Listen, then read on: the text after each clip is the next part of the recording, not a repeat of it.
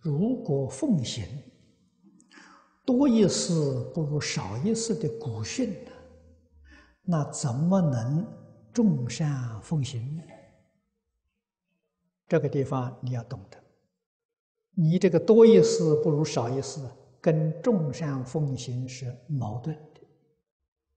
多一事不如少一事，它不是讲众善，它是讲众恶。哎，众恶了，多一事不如少一事，不是讲的众善啊。如果善多一事不如少一事，释迦牟尼佛何必出现在世间？何必四十九年那么辛苦讲经说法呢？这是好事啊，利众生的事情啊，自私自利的事情，多一事不如少一事。啊，对社会没有好处的事情，多一事不如好一事，那你造罪业嘛？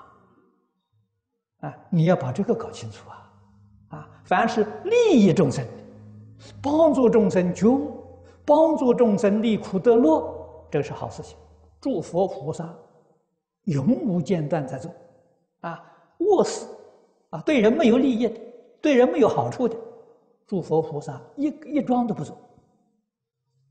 这个不是叫你连好事也不做了，啊，那你把意思就错会了。